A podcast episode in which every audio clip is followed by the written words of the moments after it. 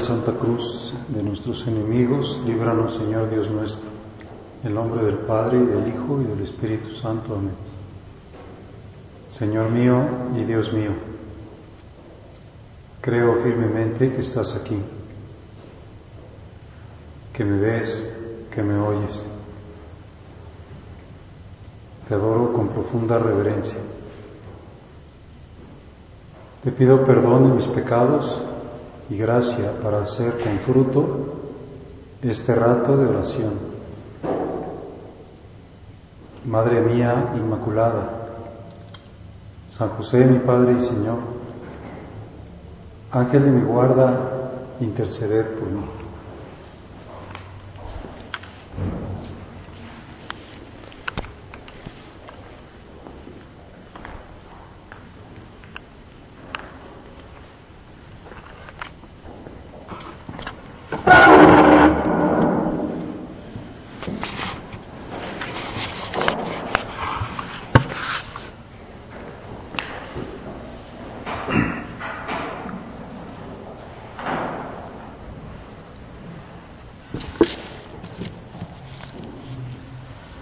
Pues ya mañana celebramos el primer domingo de Cuaresma y nos puede servir pensar que la Cuaresma pues es como un camino, no es como una meta,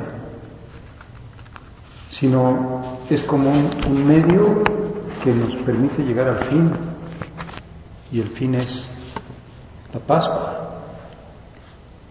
Que la Cuaresma ha sido necesaria, como necesaria pues será también la Semana Santa, la pasión de nuestro Señor Jesucristo, para que Jesucristo venza la muerte y el pecado, resucite y nosotros tengamos la dicha de vivir con Cristo resucitado. Alguien decía, ¿cuál es el mensaje del cristianismo, el mensaje central del cristianismo? Y pues se podían dar muchísimas respuestas, pues el amor, eh, no sé, el perdón, la reconciliación. No, el mensaje central del cristianismo es Jesús ha resucitado. Ha vencido a la muerte y al pecado y ha resucitado. Por eso la cuaresma es el camino que nos conduce a la resurrección. ¿Y qué hace la iglesia en su liturgia? Pues mañana en la liturgia de, del primer domingo de Cuaresma, la Iglesia nos presenta estos textos que, que son, que están íntimamente relacionados. ¿Qué cosa meditaremos? ¿Qué cosa se medita en el primer domingo de Cuaresma en el Evangelio? Se meditan las, las tentaciones de Cristo en el desierto. Se medita cómo el Espíritu Santo condujo a Jesús al desierto, donde pasó 40 días y 40 noches sin comer y al final tuvo hambre. Entonces se acercó el tentador y le dijo, si tú eres el Hijo de Dios, manda que estas piedras se conviertan en pan. Una tentación que el Señor vence el diablo, sin embargo, insiste, lo llevó a la ciudad santa, lo puso en la parte más alta del templo y le dijo, si eres el Hijo de Dios, échate para abajo, porque está escrito, mandará a sus ángeles para que te cuiden y ellos te tomarán en sus manos. Y Jesús rechaza la segunda tentación. La tercera tentación lo llevó a un monte muy alto y desde ahí le hizo ver la grandeza de todos los reinos del mundo y le dijo, te daré esto si te postras y me adoras. Pero Jesús le replicó, retírate Satanás porque está escrito, adorarás al Señor tu Dios y a Él solo servirás. ¿Y cuál es la primera lectura? ¿De qué nos habla la primera lectura de mañana? ¿A qué texto se puede asimilar eh, esto que acabamos de escuchar de las tentaciones de Jesús en el desierto? Pues a otra tentación, a una tentación que tuvo lugar al principio de la historia de la humanidad, la tentación de Adán y Eva en el paraíso terrenal. Capítulo tercero del libro del Génesis. La serpiente era el más astuto de los animales del campo que había creado el Señor Dios. Un día le dijo a la mujer, ¿es cierto que Dios les ha prohibido comer de todos los árboles del jardín? Una tentación, que además es una mentira.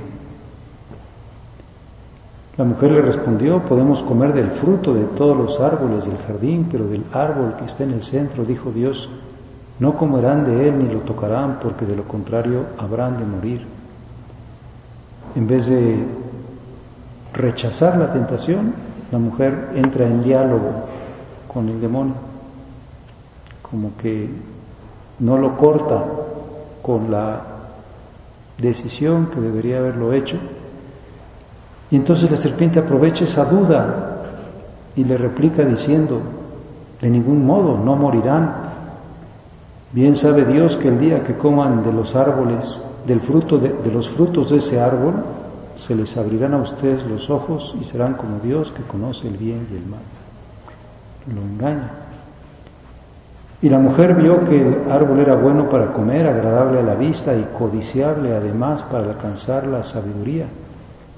Tomó pues de su fruto, comió y le dio a su marido que estaba junto a ella, el cual también comió.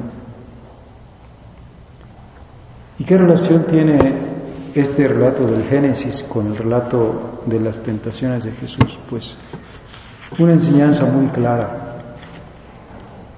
Jesús vence las tentaciones, nuestros primeros padres caen en la tentación. Jesús viene a superar la prueba que aquellos no pudieron o no supieron, no quisieron superar. Por eso, pues este Evangelio es para nosotros como muy luminoso, como que nos, nos da muchas pautas para nuestra vida. En primer lugar, pues darnos cuenta de que Jesús sufre verdaderamente tentaciones, porque es verdadero hombre, porque tiene con su voluntad humana que afirmar que ama a su Padre Celestial y que se adhiere a sus mandatos, cosa que les falló a Adán y Eva. Con su voluntad no se adhirieron al precepto del Padre Celestial y entonces vino la muerte y el pecado y las enfermedades y todas las desgracias en el cosmos y en las relaciones interhumanas y en la persona consigo misma y en la persona en su relación con los demás.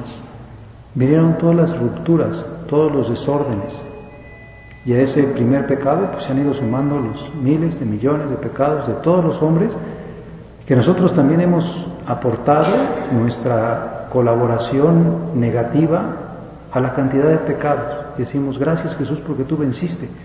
Porque eres verdaderamente hombre, porque nos estás diciendo que en la condición humana se pueden vencer las tentaciones, que es algo impresionante que tú hayas querido ser tentado, que haya permitido el Padre Celestial que te tentaran, tú que eres el, pues el Hijo de Dios, y que nos dice el Evangelio, fue conducido por el Espíritu al desierto para ser tentado como si dijera, no es casualidad que haya sido tentado, ya estaba previsto en el plan de Dios. Igual que está previsto que tú seas tentado, también en tu vida vas a tener muchas tentaciones. ¿Cuáles son las tentaciones que estás teniendo ahorita? Estoy teniendo tentaciones, por ejemplo, de, no sé, de desaliento, de desesperanza. O estoy teniendo tentaciones de falta de fe. O estoy teniendo tentaciones de, pues no sé, de impureza. Pues estoy teniendo tentaciones de envidia, porque hay una persona que, pues, no sé, que, que tiene cosas que yo no tengo y me está dando muchísima envidia. O tengo muchas tentaciones de, de flojera, de pereza, o a lo mejor de gula.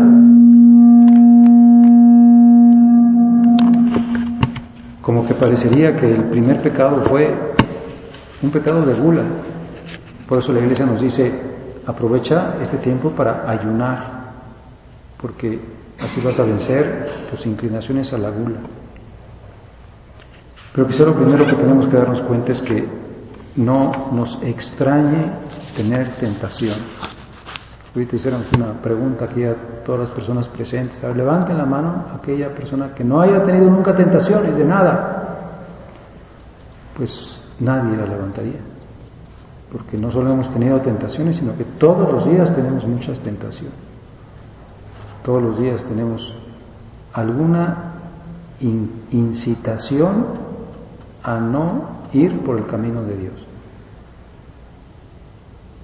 Todos los días. Nos tienta el demonio, el gran mentiroso que nos confunde, nos tienta las cosas mundanas, porque el demonio es el príncipe de este mundo,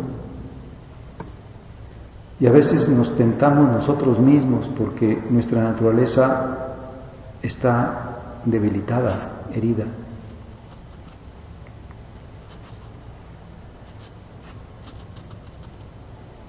Pues acostumbrémonos a tener tentación sin que nos extrañe.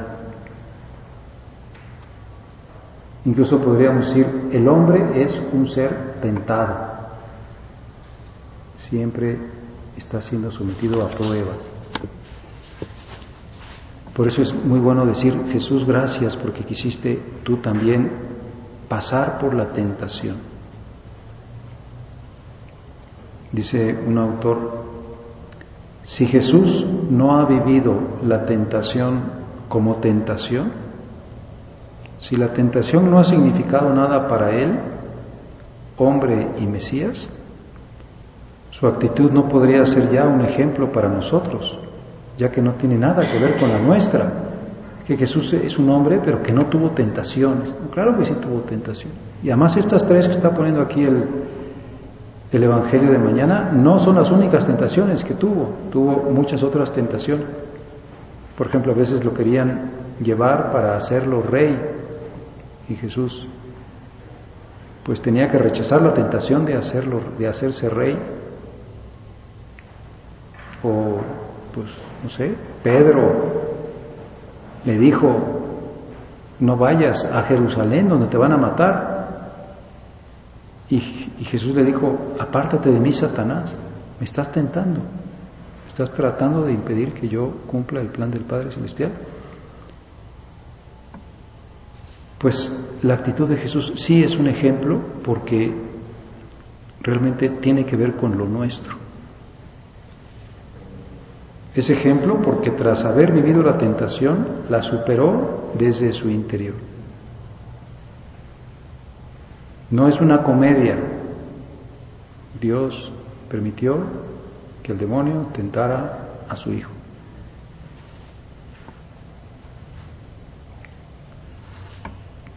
Ganó Jesús tres veces.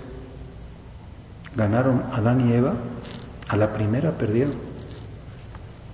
No, no le costó mucho trabajo a Satanás hacer que cayeran por eso decíamos que pues, tenemos que encontrar la relación que, la Iglesia quiere que encontremos entre la primera lectura y la lectura del Evangelio en, en las misas de cada domingo. Y aquí está muy claro. Papa Benedicto XVI dice, Jesús desciende a los peligros que amenazan al hombre porque sólo así se puede levantar al hombre que ha caído. Como diciendo, Jesús se hace solidario con tus tentaciones. Cuando te sientas tentado, piensa que Él está junto a ti, que también fue tentado, que ha recorrido el drama de la existencia humana para poder transformarla. Pues en primer lugar eso, el hombre es un ser tentado. Tú, las tentaciones que en este momento tienes, las permite Dios para que saques mayores bienes. Y con Jesús siempre las puedes vencer. Y esa es, de alguna manera, una lección muy clara que podemos sacar de, esta, de este Evangelio de mañana. Las tentaciones nunca se nos presentan superiores a nuestras fuerzas. Dios nos da la gracia proporcional para que las podamos vencer. Jesús que vence el 100% de las veces, nos dice, tú también puedes vencer el 100%.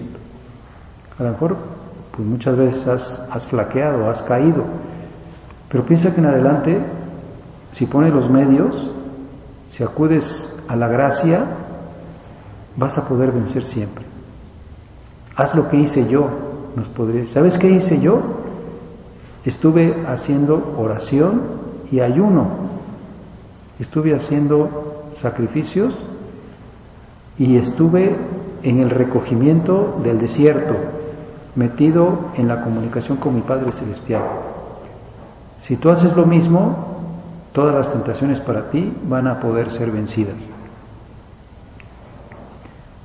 Pues aprendemos eso. Yo puedo vencer siempre. No es que, no es que diga, como a veces pues podemos decir, como si fuera una estadística de decir, bueno, un volado, si cae águila, sí, si cae sol, no. No, es que siempre puedo vencer. Es decir, bueno, aquí caí, y aquí gané, y aquí caí, y aquí gané. Es que siempre puedo ganar. Si pongo los medios anteriores y estoy fuerte, porque he estado comulgando, porque me he estado confesando, porque he estado pues acudiendo a la oración, voy a poder vencer precisamente porque está la gracia de Dios conmigo. Nunca me va a tentar por encima de mis fuerzas. Por eso a veces pues podemos nosotros decir, no tengo justificaciones, no pongo pretextos. Por ejemplo, decir, bueno, pues ¿Qué más da? No pasa nada, no pasa nada que yo ceda en esto. Al fin y al cabo todo el mundo lo hace. Pues no me porto tan mal como otras personas, por eso pues de repente pues me doy como mis, mis permisos para algunas cosas. Es que el ambiente está muy fuerte, es que, no sé, es mi forma de ser, pues está mal, es un pecado. Siempre tienes la gracia para poder vencer, para poder decir, saldré adelante. No porque yo tenga mucha capacidad, sino porque Dios me apoya, Dios está conmigo. Pues ayúdame, Señor, a, vencer siempre en todas las tentaciones que tú permitas. Ayúdame. Todos los días, cuando rezo el Padre Nuestro, digo, no nos dejes caer en tentación. No permitas que caigamos en tentación, sino líbranos del mal. Estamos pidiendo también que nos libre del maligno, o sea, del demonio. No me dejes que yo caiga en tentación, cuídame.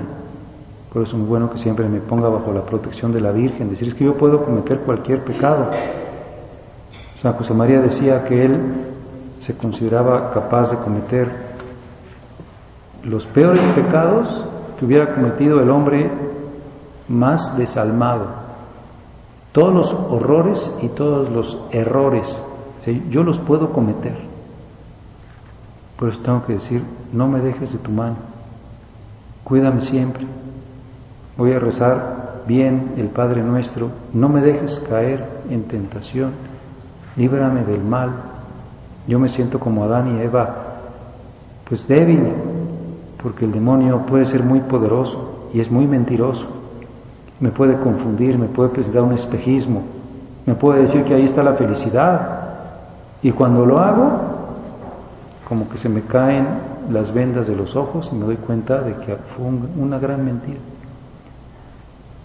Pues no nos dejes caer en tentación, Señor.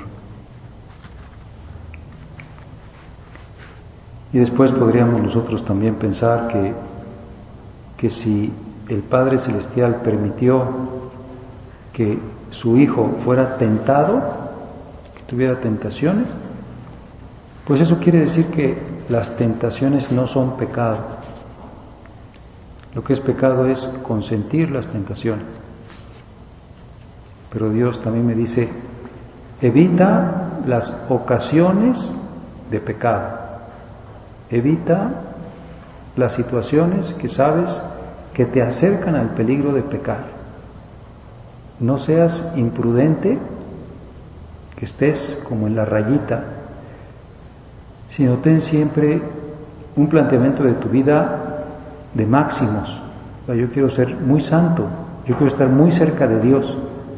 A veces dice la gente, bueno, ¿y hasta dónde es pecado? ¿O hasta dónde se puede para que no sea pecado tal cosa o tal otra? Si no es un buen planteamiento.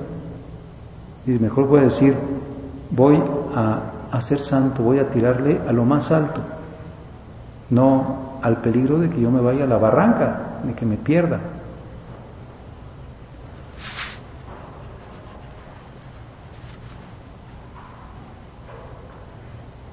Pues este es el ejemplo que nos da Jesús. Cristo nos dice cómo es el hombre. Cristo revela el hombre al propio hombre. Y esta es nuestra situación.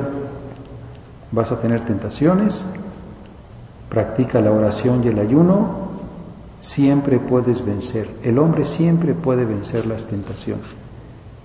Y todas las cosas malas que ves que pasan en el mundo es porque se han ido sumando los pecados. Porque a la tentación no se le ha opuesto pues la lucha, la resistencia no se ha contado con el Señor para poder salir adelante de esas tentaciones.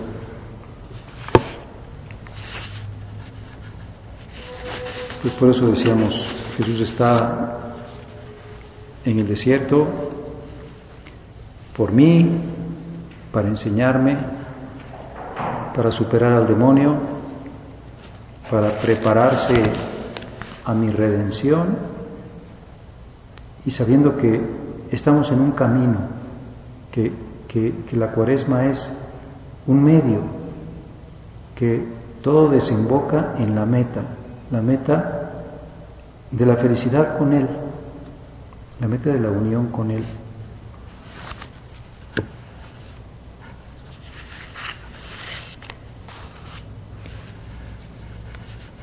Pues estamos empezando la cuaresma, nos quedan todavía muchos días, tiempo oportuno, tiempo de salvación, tiempo de conversión, tiempo para volver a Dios, tiempo para decir, con tu ejemplo Jesús, voy a poder vencer mis tentaciones actuales y mis tentaciones futuras.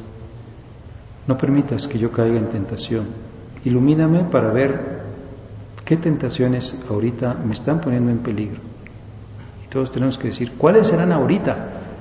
Porque a lo mejor dentro de un mes van a ser otras, pero ahorita ¿cuáles tengo? ¿Por dónde me podría el demonio ir como tirando para abajo? ¿Qué estoy experimentando? A lo mejor cuál de los siete pecados capitales me, me está costando más. ¿Qué, ¿Qué, me empieza como a confundir? Entonces pues iré como siempre, a buscar esta luz y decir, no me dejes caer en tentación, no me dejes caer en tentación, sino líbrame de el mal, líbrame de todo mal. Pues vamos como siempre a, acudir a la Santísima Virgen que está presente pues desde el principio en esa profecía donde Dios promete el Salvador de la descendencia de una mujer que le pisará la cabeza a la serpiente. María es la que vence al demonio. Pues que nosotros, qué bueno que sería que dijéramos, yo siempre estoy del lado del que gana, siempre estoy del lado del vencedor. Si estoy con María, no tengo nada que temer. Ella, pues me va a tomar de su mano ella hará que yo efectivamente no me ponga nunca en ocasión de pecado, que, tenga conciencia de mi debilidad y que me dé pues, como esa capacidad de decir, sé un propagador de la gracia y del bien, no seas un propagador del pecado y del mal. Tú puedes aportar tantas cosas buenas en el mundo precisamente porque pues hemos tenido esta luz de Dios, esta gracia de Dios, esta compañía de la Santísima Virgen y con ella nos sabemos capaces, nos sabemos seguros de poder vencer cualquier tentación que nos presente el demonio.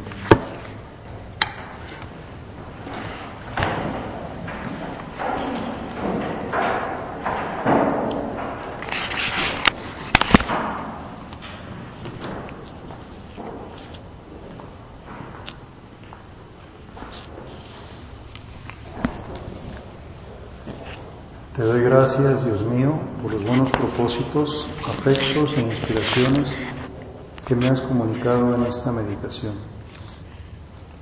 Te pido ayuda para ponerlos por obra. Madre mía Inmaculada, San José, mi Padre y Señor, Ángel de mi guarda, interceded por mí.